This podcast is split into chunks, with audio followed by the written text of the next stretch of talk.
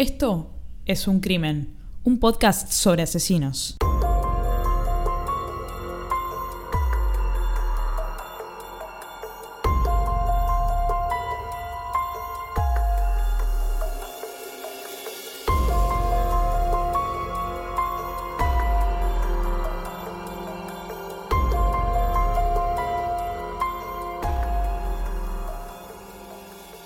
Hola a todos, ¿cómo están? Yo soy Ángeles, Yo soy Anabela. el burro adelante para que no se espante, y este es el quinto episodio de la tercera temporada de Es un Crimen, y hemos vuelto a la normalidad. Estás más relajada hoy, ¿no? Yo estoy siempre relajada. Igual recién ahora siento un respiro, ¿eh? Porque después de que salió al aire el episodio narrado por mí, fue imposible agarrar el celular. O sea, todo el tiempo, constantemente, notificaciones, mensajes, mail, hasta correo, hasta cosas por domicilio me han enviado. De todo me han enviado. Bueno, veo que estoy conviviendo con una estrella. Medio mundo me ha escrito. Es más, hasta tuve miedo de salir y por suerte no se puede salir. Que tuviste miedo de salir, que te cagaran a trompadas. Sos bastante garca, ¿eh? Porque la verdad que me llegó un montón de felicitaciones y un montón de gente que dijo que lo había hecho muy bien. La verdad hubo buenas repercusiones del episodio. Hubo gente que dijo, ¿por qué no lo hacen así siempre? Y yo les digo, ¿por qué no se habla la puta madre que los parió? Para mí eh, fue muy divertido narrar el caso. Y como dije antes, hay mucha tela para cortar. Pero lo disfruté, estuvo bueno. Bueno, qué lindo. Bueno, hoy vamos a volver a la normalidad. Hubo un par de, de novedades esta semana y semanas anteriores. Hace un tiempito salimos en Philo News porque estuvimos en, estuvimos en el top 10 de... Era como medio rebuscado el ranking. No, no era rebuscada, era el top 10 de los 200 podcasts tendencia global esa semana. Estuvimos en el puesto 6 y esta semana estuvimos en el puesto 9. Así que estamos, quiere decir que estamos ahí hinchándole los huevos. Aparte me gusta porque estamos al lado de otros podcasts tip- tipo de, ABC, de NBC, de gente con mucho poder adquisitivo. Lo espectacular entonces es que este es un podcast independiente, no tiene productora, no tiene miles de millones de dólares atrás, solamente un par de millones, y aún así logramos estar en ese top 10. Un par de millones de pulgas tiene, sí. Bueno, así que eso es una novedad. Después nos contactaron un par de marcas. Un par de empresas. Sí. Todavía no hay nada, pero estamos ahí cerca. En cualquier momento voy a estar haciendo la publicidad de- del cosito ese para la cara, que era una mentira al final. Eh, Nuskin. Eh, se, No, viene, se viene un canje West muy pronto. Por Kanye West. Claro, boluda. Muy bueno, nunca lo había escuchado. Lo inventé yo. Canje West. Bueno, muy bien. Bueno, ¿algo más que quieras contarnos que haya pasado esta semana o que te haya pasado a vos o...? Para mí pasó muy poco en el reino criminal. eh, poquito. La última vez que dijiste eso, eh, la policía encontró un tipo que había matado a otro y estaba metiendo en el baúl, no sé, eh, no me Sí, acuerdo. no, no, mejor no lo vuelvo a decir. No, porque seguro están matando a alguien en este momento. Bueno, hoy volviendo a la normalidad, este episodio nos ubica en la mitad de la temporada. Pero, ¿cómo pasa el tiempo, che? ¿Cómo pasa el tiempo? Ya hace tres meses que estamos encerradas en el departamento. Más de 90 días ya, ¿no? Bueno, hoy tenemos un caso que es bastante común, diría, el modus operandi, ¿no? De esta asesina Ah, tenemos una asesina mujer, una Sí, fémina. Sí, ya tocaba. Eh, este modus operandi que tiene es mundialmente conocido y es coloquialmente conocido como la viuda negra. Bien. Tuvimos una muy parecida en la primera temporada, Episodio número 2. sí, pero no sé si la, la podríamos catalogar como una full viuda negra a Graciela James. Esta es una viuda negra pura raza. Una viuda negra full full. Claro, full full nunca taxi. bueno, este, este modus operandi es muy conocido. Vo- ¿Vos, qué entendés por una viuda negra? Más allá de que, por supuesto, es una araña en el reino animal. No tengo mucho dato de cómo es la viuda negra la araña, ¿sí? En el reino animal. Pero para mí, lo que se conoce como una viuda negra en el reino criminal, mejor dicho, es típicamente una mujer que utiliza sus poderes seductores para engañar hombres, ¿sí? Engañarlos para, en para matarlos o generarles un daño, matarlos, quedarse con sus cosas. Eso es lo que yo entiendo por viuda negra. Bueno, es bastante atinada tu, tu definición. Es, es algo así. La viuda negra es una araña, Es una especie. una especie de araña que básicamente lo que hace es se aparea con el macho y después lo mata. ¡Qué hija de puta! Las arañas tienen mala fama, la gente les da un poco de asco, a mí me parece un animal fantástico. Por ejemplo, la, la viuda negra lo que hace es, ella tiene como en, por, por así decirlo, no, por supuesto yo no soy colegiada ni académica en temas de naturaleza, solamente me gusta mucho, pero ella tiene una telaraña en la, en la puerta de su casa, alrededor de su casa, donde vive. Entonces se aparea con el macho. Y el macho cuando termina el apareamiento se quiere ir y queda pegado en la tela. ah. Y ella en vez de decirle, ay Rubén, yo te saco de la tela, no. Lo usa para ir comiéndoselo con el tiempo y juntar fuerzas para todas las criaturitas que está gestando. O sea, se aparea, Y se lo come. lo, lo deja morir. Sí, sí, y básicamente lo tortura porque el, araña, el, el- el araño no muere inmediatamente, digamos, ella se lo va comiendo. Es fantástico. A veces logra escapar. El, Pero el ella lo usa con un beneficio, que es comer, digamos. Con dos beneficios. Tener hijos, prolongar, digamos, la, La raza. la- la etnia de, de, de viudas negras y viuditos negros Viuditos. y comérselo. Pero el macho, el hijo macho de la viuda negra, ¿qué es? No es un viudito negro. ¿Qué es? No sé, no sé, no sé, no sé qué es. Es el, el hijo del viudito. Por eso, este concepto de, entre comillas, ¿no? Enamorar a un hombre, eh, Seducirlo, seducirlo, seducirlo. y después matarlo y robarle las cosas, viene de la naturaleza. Pero ¿cuántas veces escuchaste ese modus operandi? Cientos de veces. Muchísimas veces. Lo he escuchado de, de mi familia, ¿no? Decir tipo, no, esa. Es medio viuda negra, lo quería cagar, lo quería cagar. Siempre. Sí. ¿No? A veces las viudas negras en el reino criminal, no en el reino animal, se aprovechan de gente bastante más débil, como es el caso de esta viuda negra que tenemos hoy en Es un crimen. Así que bueno, voy a pasar a hablar un poco de esta viuda negra. Nuestra viuda negra se llama Antonia Giampietro. Italiana como Dio. Yo soy italiana. No sos italiana, boluda, sos argentina, podés pararla con eso. Tu abuela es italiana, pero no vos. Yo es el segundo episodio en el que hablamos terrible. de mis orígenes. O sea, no puede soltar. Anabela, Antonia.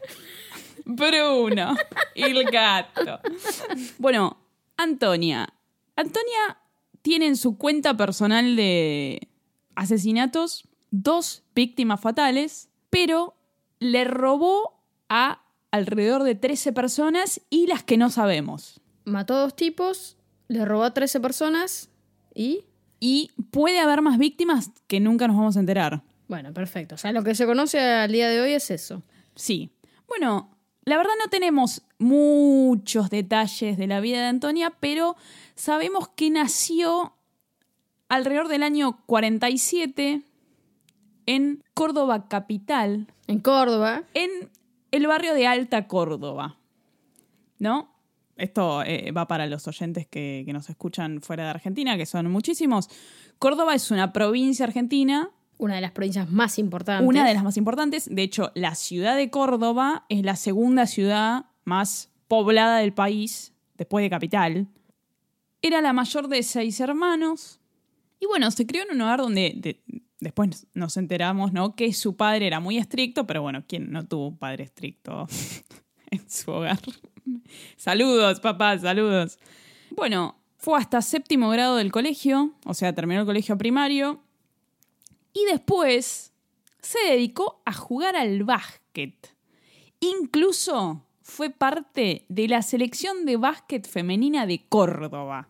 Una bestia. Una bestia, una visionaria. Antonia. Era alta.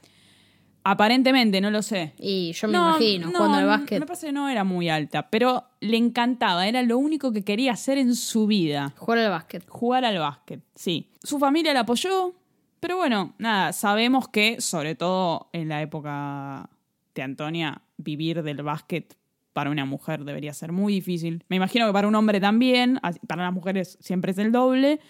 Así que era difícil que ella pudiera vivir de jugar al básquet. Repetime en qué año nació. Alrededor del año 47. Como mi papá, un dato que no le importa a nadie. Bueno, perfecto. No, no, a mí me importa porque así me, me ubica en tiempo y espacio. Sí. Se fue a vivir sola cuando tenía 18 años. Trabajó vendiendo zapatos muchos años, ¿no? Trataba de rebuscársela. A los 27 años fue madre de un chico. Ese, ese embarazo fue fruto de un romance con un, con un muchacho y bueno, la, la relación no prosperó. La familia de Antonia no era una familia muy unida. Los hermanos ya con el correr del tiempo dejaron de hablarse entre sí. Y bueno, ella vive con sus padres, su hijo y hasta ahí todo bien. Ella no tiene ningún antecedente policial, digamos, na- nada, no cometió ningún crimen, ni un delito menor, ni nada. Bien, hasta ahí todo bien.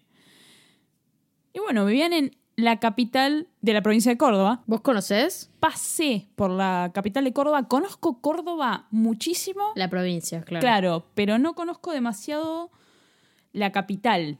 Córdoba tiene un lugar que yo adoro que es Miramar, no Miramar en la provincia de Buenos Aires, sino Miramar en Córdoba, que tiene la laguna Mar Chiquita, que es la laguna de agua salada más grande de Latinoamérica, creo.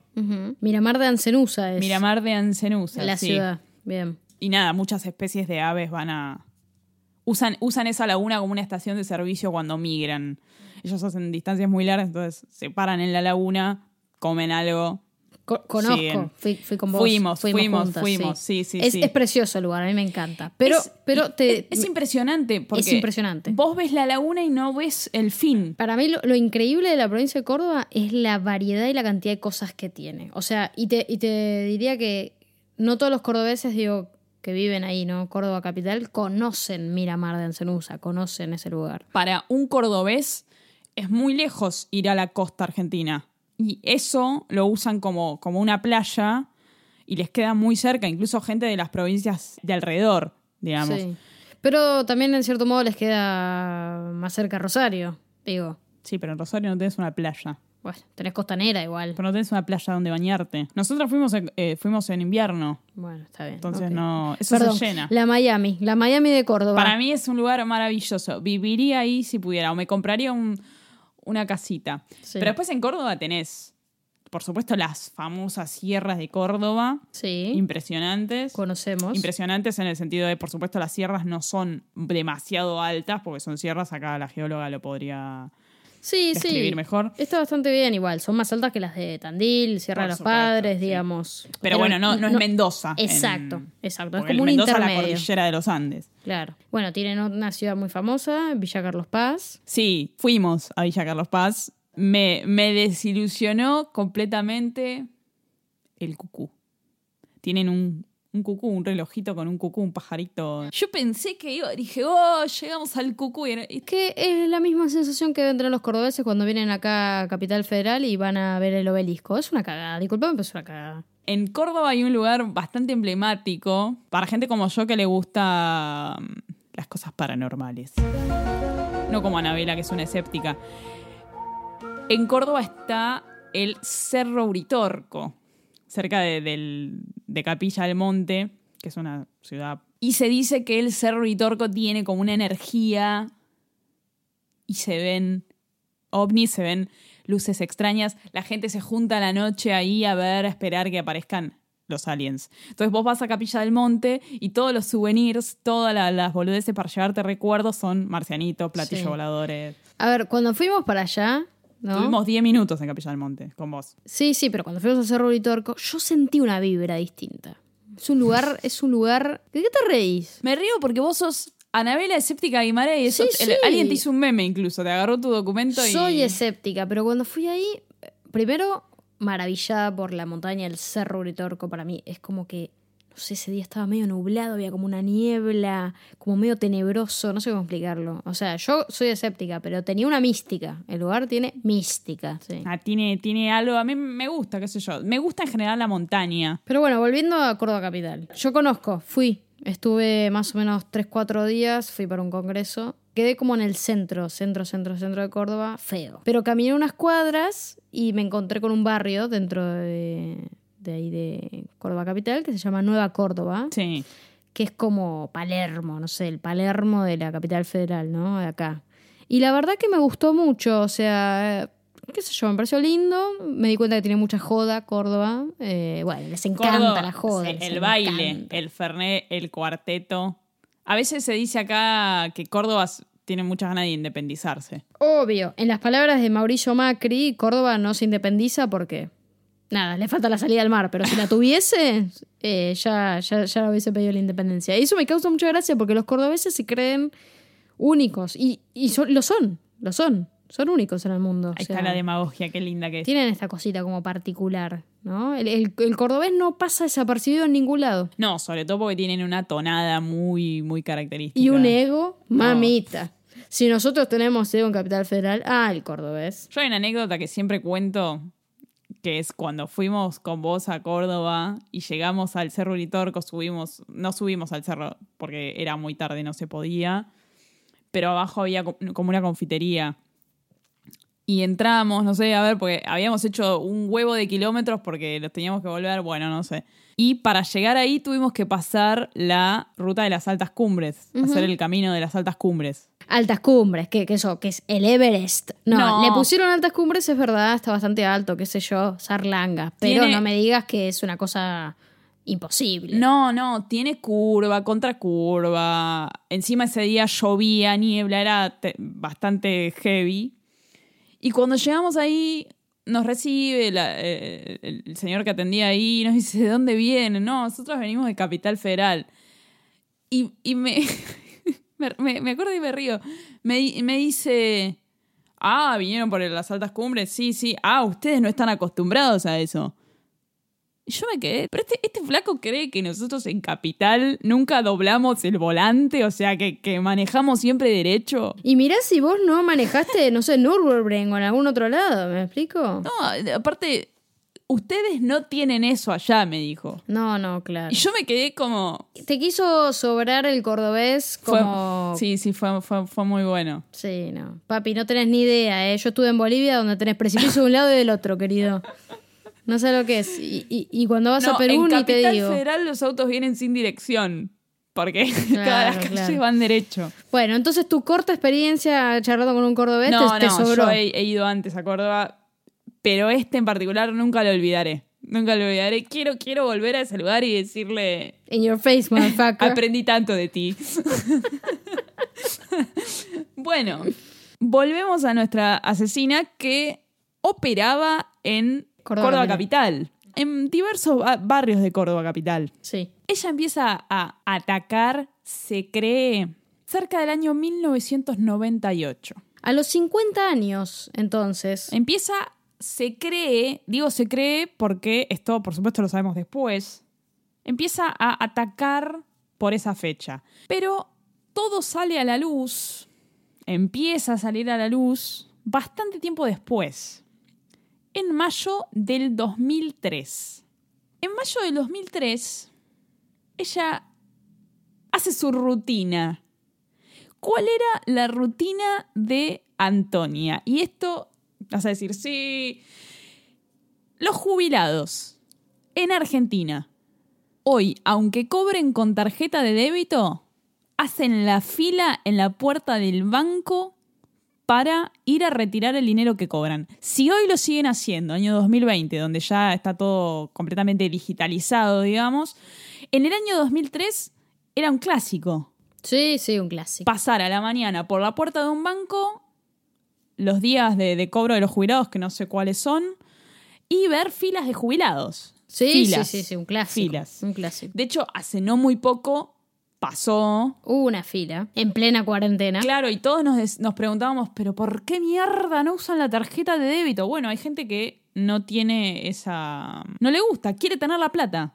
El jubilado es muy de querer tener la plata en la mano.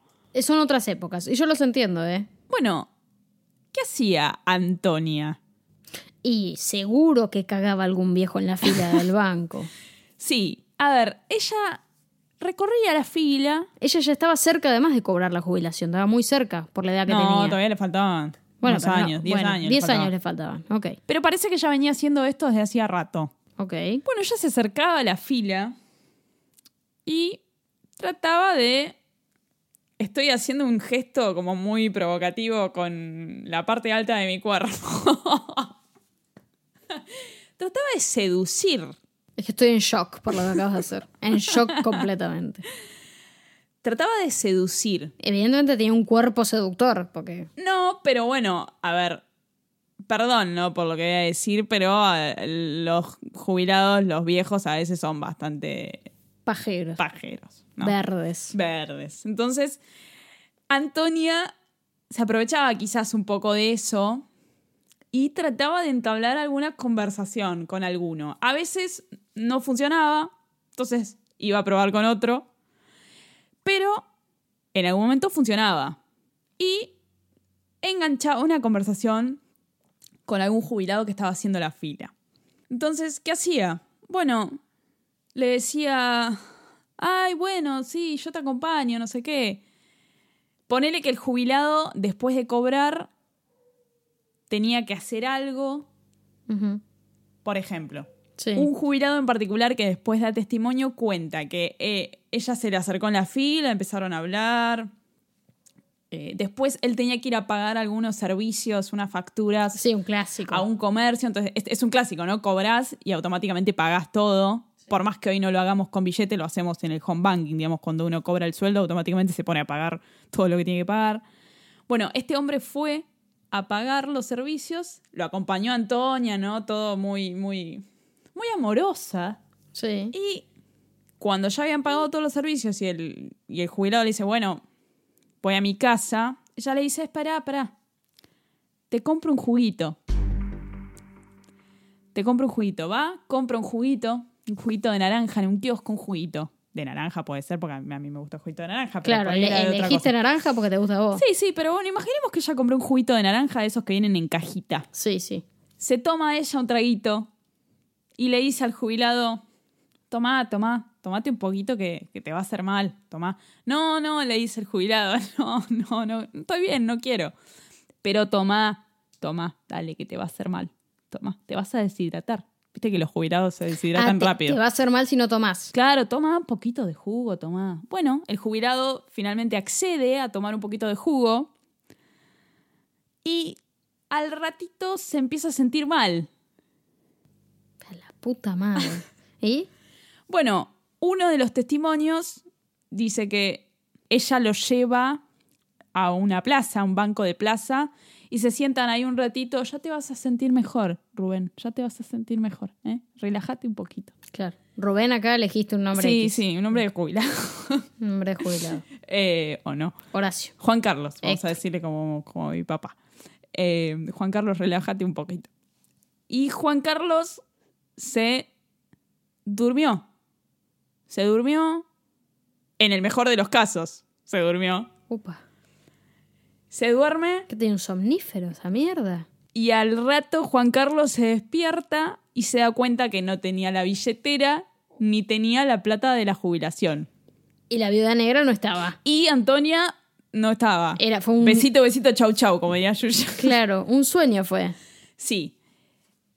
Este fue en el mejor de los casos. ¿Por qué? Porque el jubilado pudo contarlo después. Pero el 30 de mayo del año 2003, ella conoce en la fila del banco, operaba también en otros lugares, operaba en dos bancos y cerca de un hogar de día, que los jubilados van a- durante el día y después se vuelven a la casa. El 30 de mayo de 2003 conoce a Julio Luna en la fila del banco.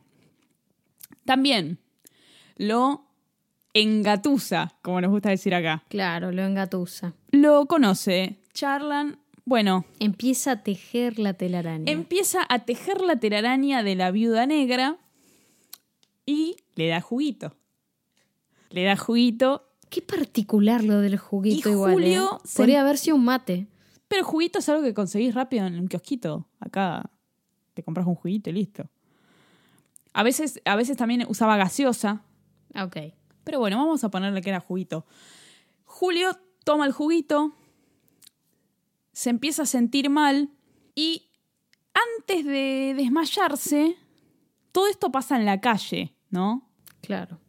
Antes de, desmaya- de desmayarse, escribe atrás del recibo de sueldo de la jubilación una dirección y un apellido. Esa dirección era una dirección que le había dicho Antonia y el apellido era Rodríguez. Todo esto lo había escuchado de ella. A partir de ahí, Julio se siente muy mal, lo asisten en la calle, lo llevan al hospital, a un hospital en la ciudad de Córdoba. A los tres días muere. Al principio, a ver, siempre cuando pasan cosas con jubilados, al principio se cree o se trata bastante de boludo al jubilado. Por ejemplo, en este caso se había dicho, lo, lo primero que dijeron fue, tomó mal los remedios, mezcló las pastillas. Claro. Mezcló las pastillas, tomó los ¿Viste cómo son los jubilados? ¿Viste Ya tenía son? un grado de demencia. Siempre Sí, alguna boludez. sí. Siempre y, al- alguna y por ahí el tipo estaba a 10 puntos, tomó todos los remedios eh, 10 puntos, como era el caso. Capaz estaba bien del bocho y todo. Absolutamente. Entonces, eso fue lo primero que salió en las noticias. Claro. El jubilado mezcló el medicamento y se, y se, y se sintió mal y murió.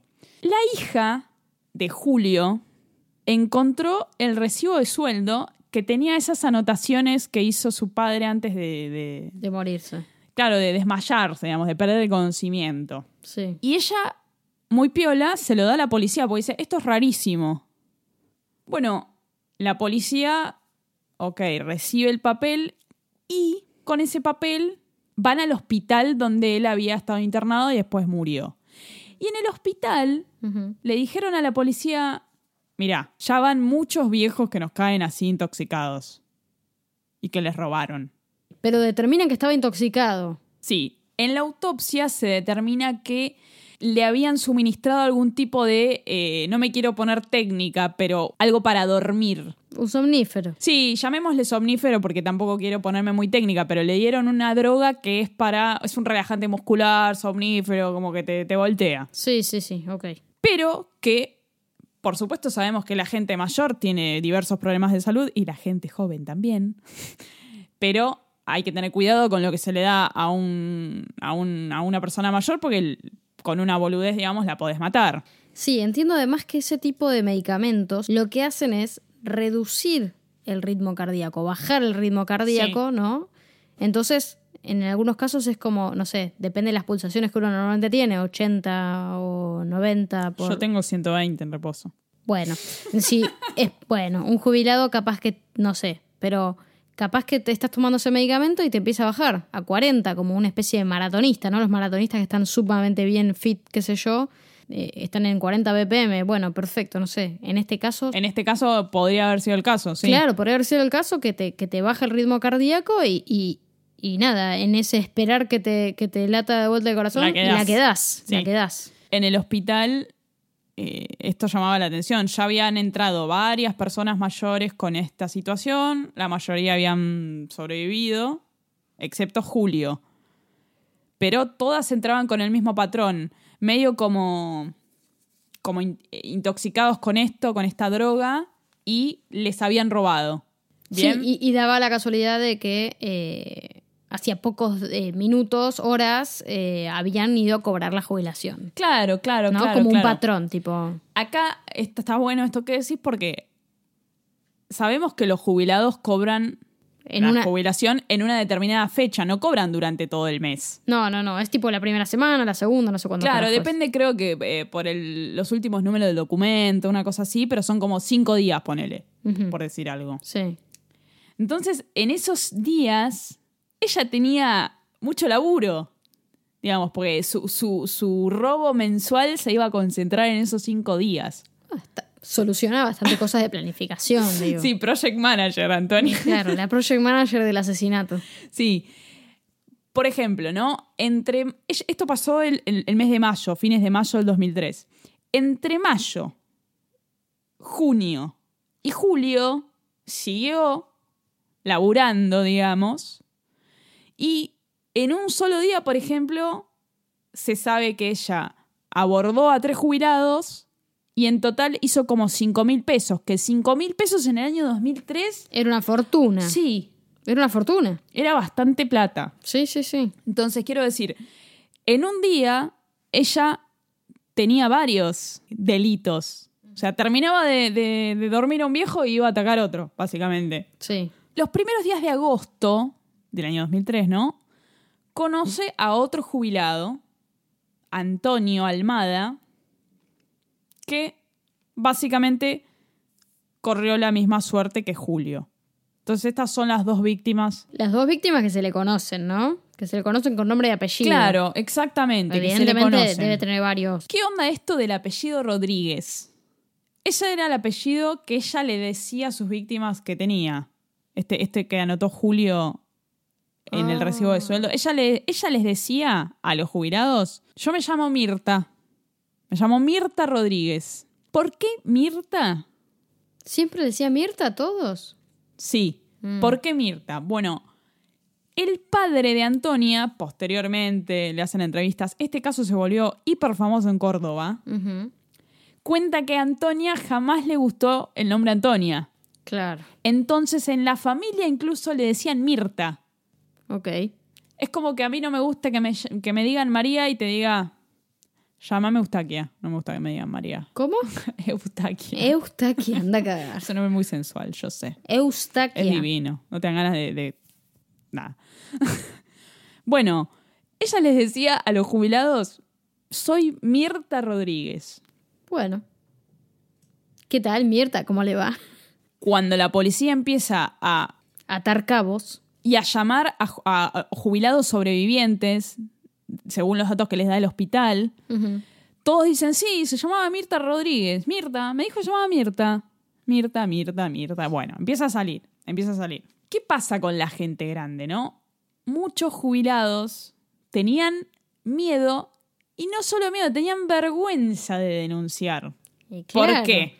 Y porque el viejo, medio gato, estaba en la fila para cobrar la jubilación, se le acercó una, una señora. Una mina, Una mina que lo un- sedujo. Sí, y, Y les claro, daba vergüenza. Imagínate, le estaba esperando Esther en casa, que le dijo, Rubén, ¿cómo te fue? ¿Cobraste la jubilación?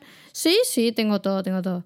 Eh, ¿me, das para ir al supermercado? Ah, no, es que estuve pagando cosas. Bueno, no tenía plata. Claro, ¿cómo le iban a decir a Esther? No, conocí una señora. Ah, ¿ah, sí? ¿Cómo se llama? Mirta. Ah, sí, ah, me estuviste cagando con una tal Mirta. Claro, es un quilombo. Claro, claro, claro. Claro, pobres viejos. Pero no ponele podían que, que algunos de, los, de, de estos hombres eran eh, viudos, ponele. Igual Sí. les da vergüenza porque a sus hijos reconocerles esto, a sus nietos reconocerles esto, les daba Claro. mucha vergüenza. Y Ah, también conociste a alguien en la fila. Ve, Claro. Papá. todos tienen la posibilidad de rehacer su vida, ¿no? Por supuesto. Hay algo particular, es que Antonia no solo atacaba a hombres, se conoce que ha atacado a mujeres. En ese caso no se sabe demasiado el modus operandi. No sé si, si fue con el mismo modus operandi de la seducción. Yo ahora te voy a contar un A ver. real. ¿Quieres contar? Sí. Esto le pasó a, justamente, mira, una chica que yo sigo en Twitter hace mucho, mucho tiempo, ¿eh? Eh, no lo leí en su Twitter, creo que lo leí en su blog, pero no importa. Ella estaba en la fila del un pago fácil, un rapipago, una cosa así, un- uno de estos lugares donde uno paga facturas, eh, y tenía la plata para pagar estas facturas y se le acerca una señora. Eh, la señora también está en la fila y se ponen a conversar, ¿no? Y nada, muy charlatana la señora, le cayó bien a esta chica, empezaron a charlar y que esto charla, qué sé yo, le dijo, ay nena, esta fila no avanza más, te, voy a volver otro día, discúlpame. ¿Qué pasa?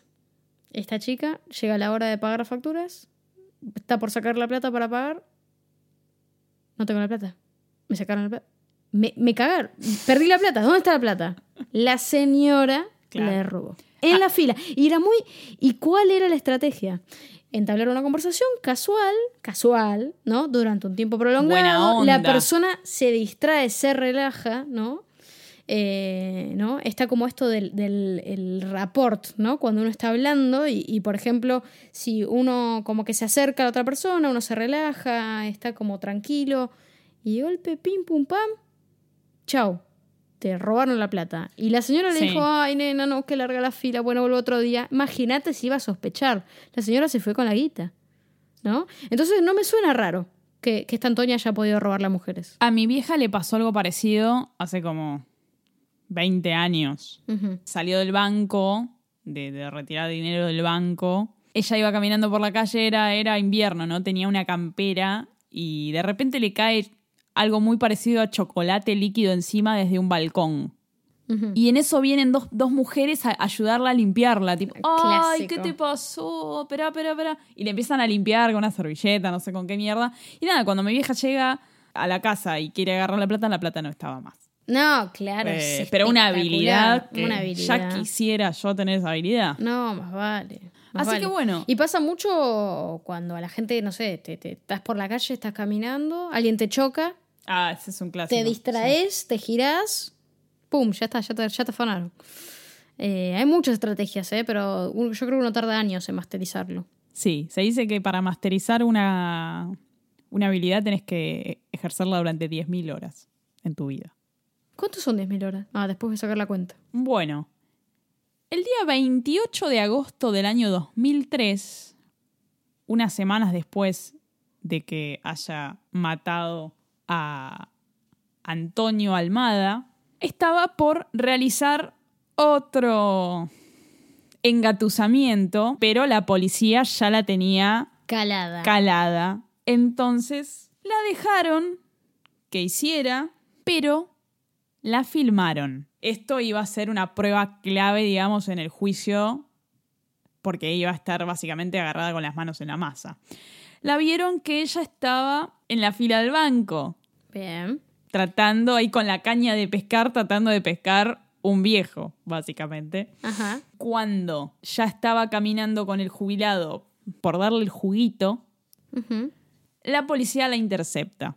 En la cartera le encuentran un gotero y unas pastillitas. Ajá. Vos en algún momento me preguntaste por las autopsias. Bueno, ya con ella detenida, se cotejan las dos autopsias de los dos hombres que habían fallecido. Ajá. Murieron de lo mismo, tenían, tenían el mismo químico en el cuerpo, los Está dos bien, perfecto, sí. van a allanar la casa de Antonia y encuentran sustancias similares a las que estaban en el cuerpo de estos dos jubilados. También encuentran unos libros y textos sobre componentes para dormir gente mayor. Textos médicos, entre ¿Pero dónde los compró? ¿Mercado Libre? Como re... en el 2003 seguramente, sí.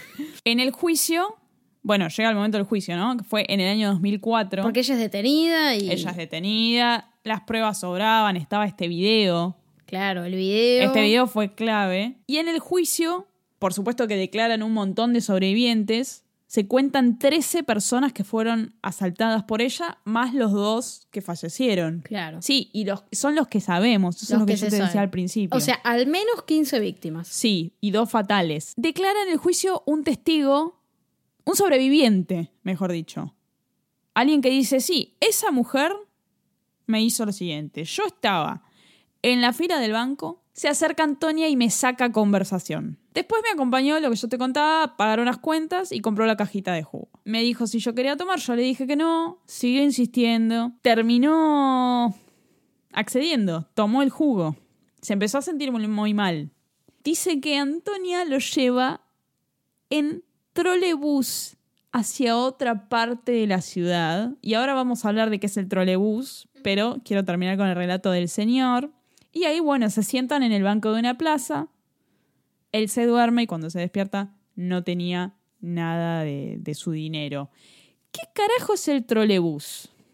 Acá en Capital No hay. no hay. El trolebús, y esta sí, es así como yo lo entiendo, es un bus eléctrico, ¿sí? Que obtiene su energía eléctrica de unos cables, ¿sí? Que se, se- conectan, ¿no? A, a un cable principal que va por ciertas calles, que entiendo se llama catenaria. Catenarias, una cosa así. Yo entiendo que es un colectivo, básicamente, que tiene arriba como un bracito que se engancha a un cable y de ahí obtiene su energía. Es un vehículo bastante sustentable, ¿no? Porque no consume combustibles fósiles, sino que logra moverse gracias a la energía eléctrica. Sí, totalmente. No, no, no, es una maravilla. Es excelente. ¿Y por qué mierda no tenemos eso acá en Capital? Bueno, bueno, para ver, para, para. Puta ver. madre. No, o sea, no, no, no contamina mucho, ¿no? Básicamente se alimenta del tendido eléctrico, ¿no? Eh, por una catenaria, que es este cable que te digo. Está buenísimo el trolebús. A mí me parece fantástico porque no, no consume prácticamente, eh, no es tan contaminante, ¿no? Como utilizando combustible. Pero también tiene varias contras. Yo te digo, deja de haber ele- electricidad, energía, Se caga el se para, se Mm. para completamente. A menos de que tenga una especie Una de- batería. una especie de batería, exacto. Y además tiene otras restricciones que vos no estás pensando, que es, por ejemplo, el va... Donde no está el tendido no puede circular. Exacto, o sea, va por las catenarias. Si vos no tenés eh, ese cable, ese tendido eléctrico por ciertas calles, no vas a poder ir, básicamente. A menos de que, justamente, Use la batería cuando no use está la, la, batería cuando no está conectado, no está enganchado. O sea, tiene algunas contras, ¿no? Algunas cosas A mí me buenas parece que son malas. todas cosas positivas. lo Y que después tiene. he Me visto, he visto trolebuses que, o sea, vos lo que pensás es, bueno, son como los buses normales, tienen neumáticos de caucho, todo, pero también hay eh, trolebuses que utilizan como los tranvías, ruedas metálicas, claro, que van por los rieles que están sobre la calle. Llegó el protagonista de este podcast, que hace mucho que no aparece por acá. Bueno, no, a mí el trolebús me parece maravilloso. Eh, Bruno, ¿tenés algo que decir? Bruno dijo que le parece maravilloso el trolebús y no entiende por qué no lo tenemos acá en Capital Federal. Hay otra característica de los trolebuses, de que es un dato de color que no hace al medio de transporte en sí, pero están manejados por mujeres, En este caso. en este caso. En este caso, En sí, Córdoba. sí, sí, sí, en Córdoba. Me gusta mucho lo del trolebús, me parece que está bueno, está muy bien. Y bueno, en la ciudad de Córdoba eh, cubre un recorrido de 50 kilómetros aproximadamente. Muy bueno. Está bastante bien. Es un Y yo te decía, bueno, ¿por qué en Capital no tenemos trolebuses? Bueno, porque en Capital tenemos el Metrobús, que al fin y al cabo, Claro, pero no es lo mismo. ya sé, ya sé, pero Además, los colectivos a veces empiezan a, contaminar terriblemente. Eso ni hablar, pero lo que te quiero decir es, cada ciudad tiene una... eh, Sí, una forma de una transporte solución particular, de sí. transporte particular eh, vinculada a los colectivos. Bueno, Antonia llevó a este hombre en trolebús hasta una plaza donde lo dejó librado a su suerte, básicamente. Porque esto también es un agravante. Ella los dejaba librados a su suerte. Los dejaba lejos de su casa, digamos. Lej- o lejos de su casa, dormidos en el medio de una plaza, digamos. No le, no le importaba la consecuencia que lo que ella le suministraba le pudiera generar al jubilado, digamos. Y se probó, digamos, que ella sabía las consecuencias que podían generar estos fármacos que ella le, le suministraba a la gente. Sí, sí. Dos murieron. Sabemos que murieron dos, no sabemos más, pero bueno. Fue condenada a 24 años de prisión. La fiscalía había pedido 25 y le dieron 24. No, no sabemos por qué. Mató a dos, dos jubilados y 13 sufrieron un robo. Sí, O sea, es ridículo. Y además corrieron, corrió peligro su vida. está bien. Yo no, yo no, no, no, no, no, no puse yo la condena, ¿eh? Estoy enojada. Bueno, a ella la trasladaron en- a una cárcel, está en el sur de la ciudad de Córdoba. La cárcel se llama cárcel de Bower. Para los cordobeses debe ser súper conocida, para nosotros no. Entiendo que ella sigue detenida hasta el día de hoy. Y es un caso que fue famosísimo en Córdoba. Si nos están escuchando cordobeses, por favor, cuéntenos cómo vivieron esta situación. Así que bueno, ¿qué opinas de este caso? No lo conocía. Me pareció, a ver, común, ¿no? La forma de, de matar. O... Y aparte entiendo. Yo creo que lo que diferencia a Antonia de otras viudas negras es que el objetivo acá es, es el robo, es el dinero, es, es obtener ese dinero, hacerse de esa guita. No es el asesinato. Lo que pasa es que, bueno, evidentemente nunca le importó demasiado las consecuencias. O ojo, o quizás sí, y ella desconocía que esta intoxicación podría llevarla, llevar a estas personas a la muerte. Pero no es una... O sea, sí es una asesina, por supuesto, porque mató a dos personas, pero... Pero no ese no era el objetivo. El objetivo era robar. el objetivo era robar, pero el suministrarle a alguien una droga sin su consentimiento entra en juego la posibilidad de que esa persona muera. porque no sabes cómo va a reaccionar su cuerpo frente a la droga que vos le estás dando. Entonces, era una posibilidad. Entonces, el darle, y sobre todo a una persona mayor, ¿no? Sí, sí, por supuesto. Entonces, el darle una droga a alguien para engañarlo, se estaba aprovechando de la vulnerabilidad también que tienen los, los viejos, básicamente. Que, que, por supuesto son más débiles que una persona joven. Me parece que los jóvenes, ¿no? Eh, por ahí estamos un poco más atentos a ver, a ver quién nos puede cagar, ¿no? Como estamos atentos, tipo, ah, no, pero como que tenemos más cuidado. Y la gente grande, depende, ¿no? Pero me parece que hay gente grande que no. No está tan atenta, simplemente no sospecha, no, no.